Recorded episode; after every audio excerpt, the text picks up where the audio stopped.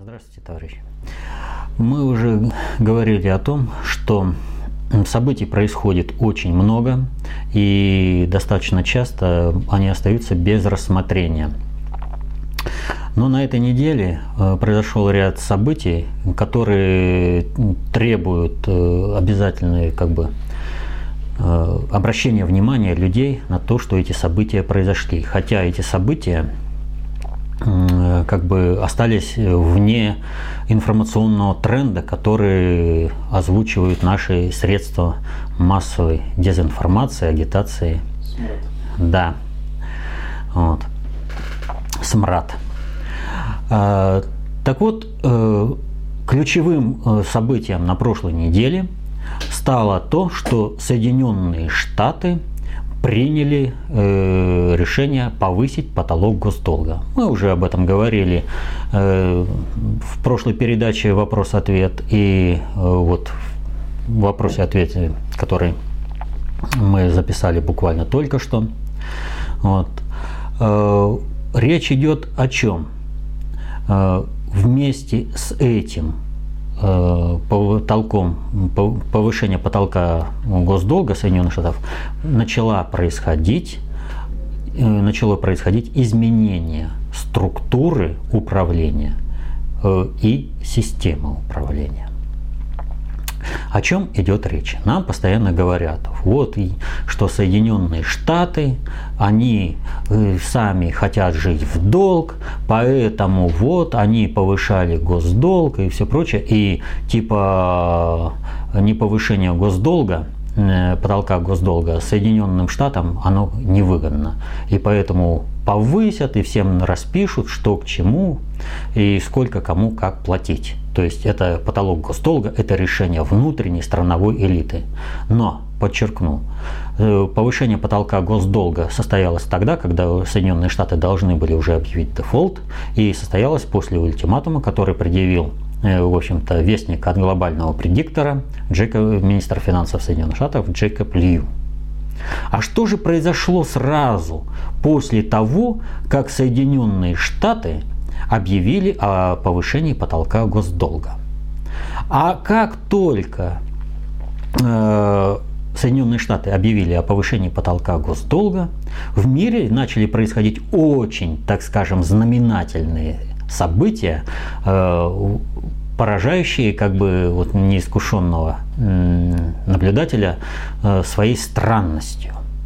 В частности, после того, как в Соединенных Штатах был повышен потолок госдолга.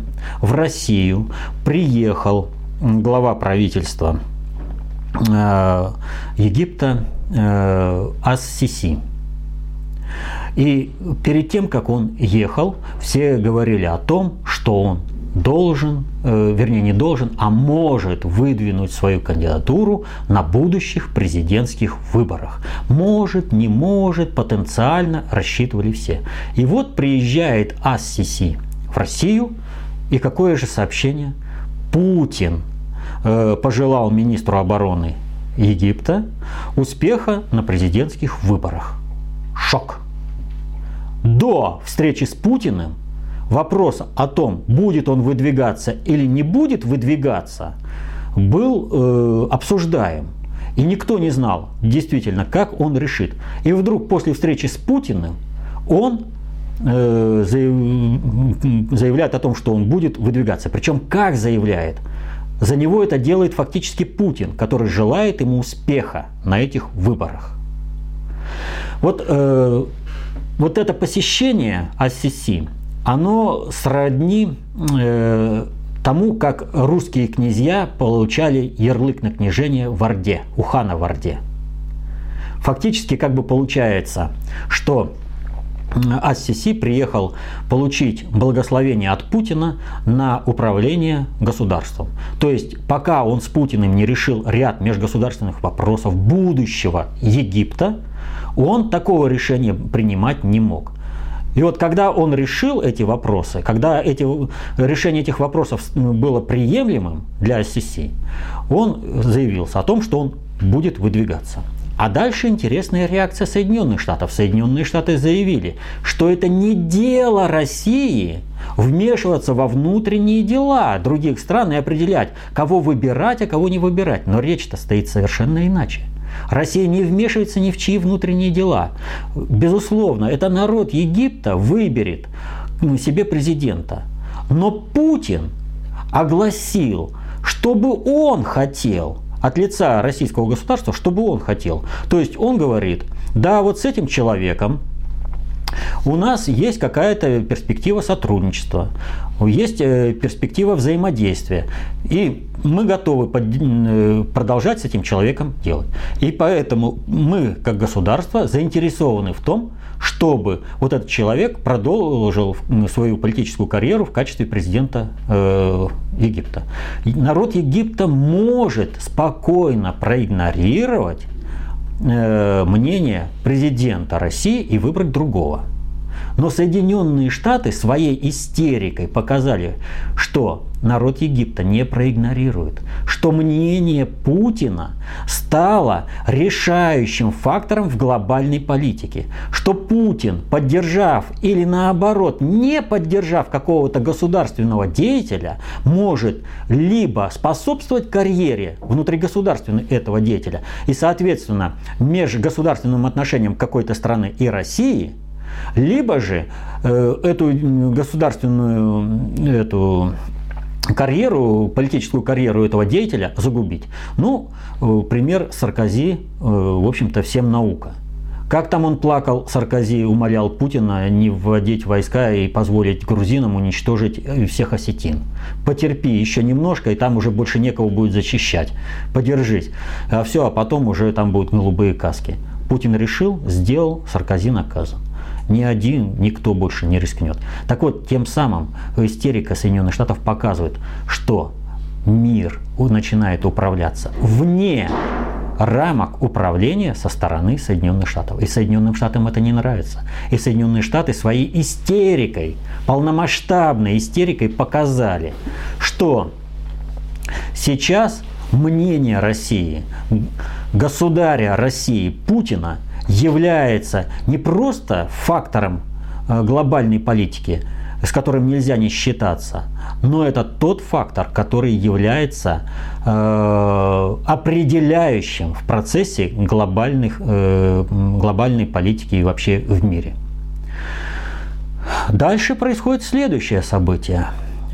МИД ФРГ выступает за то, чтобы надавить на Януковича, создать э, правительство э, новой формации и э, таким образом решить какие-то задачи Евросоюза на Украине. Приезжает этот, кто он называется, министр иностранных дел ФРГ в Россию, это Франк Вальтер Штайнмайер. И э, что он заявляет после того, как пообщался э, с Лавровым? Он говорит, надо дать время Украине э, и перестать на нее давить чтобы за это время на Украине произошло успокоение общественных процессов и народ Украины принял какое-то решение. И именно то заявил, о чем настаивала Россия постоянно перестать давить на Украину, дать возможность Украине самой определиться со всеми процессами, которые протекают там. Но это полностью расходится с тем, о чем говорила Э, Министерства иностранных дел до встречи с Лавровым. А дальше больше.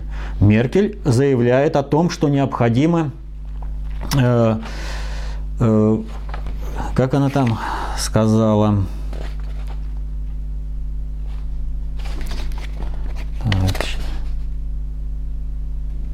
Меркель предложила создать европейскую сеть связи в обход США – то есть Соединенные Штаты уже исключаются из информационного обмена на Евросоюз. То есть идет отстройка Соединенных Штатов.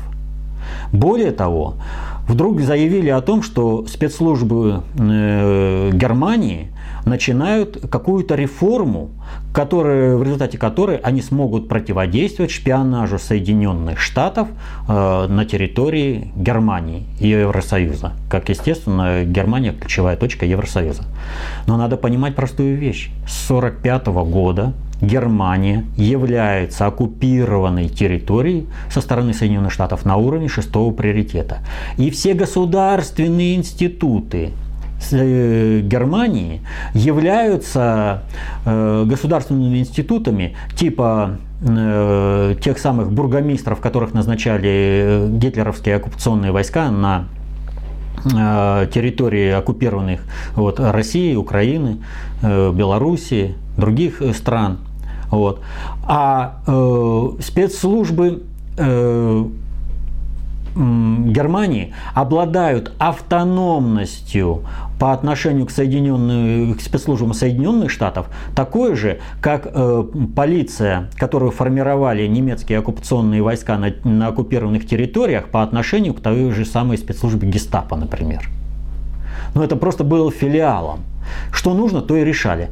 И вот когда говорят о реформе спецслужб э, Германии, то говорят о том, что Германия выходит из-под оккупации Соединенных Штатов.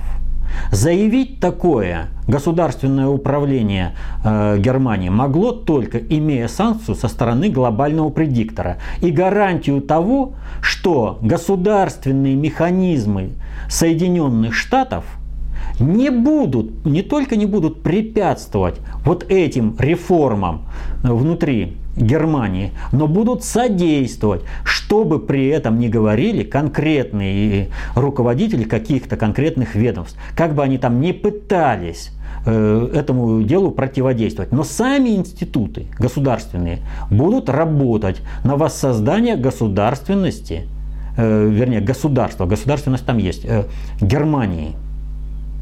Это очень серьезный момент. И опять Соединенные Штаты полностью в пролете. Смотрите, Россия является ключевой. Через нее Германия и Египет. Германия ключевая точка э, в Европе, Египет ключевая точка Магриба. Смотрим на другую сторону. Китай. Китай заявил о том, что э, вот, стремится к созданию новой модели отношений с Соединенными Штатами. Хорошая вещь. А какая же это сама э, эта модель? Соединенные Штаты приказали фактически Китаю э, изменить свое отношение э, в Южно-Китайском море с теми, у кого там есть э, территориальные споры, поскольку это не соответствует интересам Соединенных Штатов.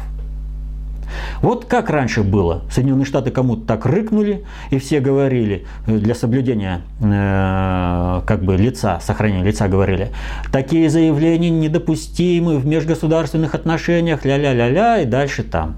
Все. И дальше все шло по накатанной. То есть свое возмущение высказали, но Дальше э, пошло э, по накатанной. А что произошло в этот раз? Китай же заявил о том, что будут новые отношения. И вот э, в рамках этих новых отношений МИД КНР заявил, что США не следует вмешиваться туда, где их вообще ничего не касается. То есть наши территориальные споры – это наши территориальные споры, а вы идите своей стороной. Это звонкая пощечина Соединенным Штатам. Это громкая плеуха. На фоне, вот повторю, что раньше вот такие заявления воспринимались совершенно по-другому. То есть, смотрите, Соединенные Штаты приняли решение о повышении потолка госдолга, и все страны, стремящиеся к суверенитету и выйти из-под диктата Соединенных Штатов, тут же стали не просто заявлять, а реально осуществлять действия по выходу из-под диктата Соединенных Штатов.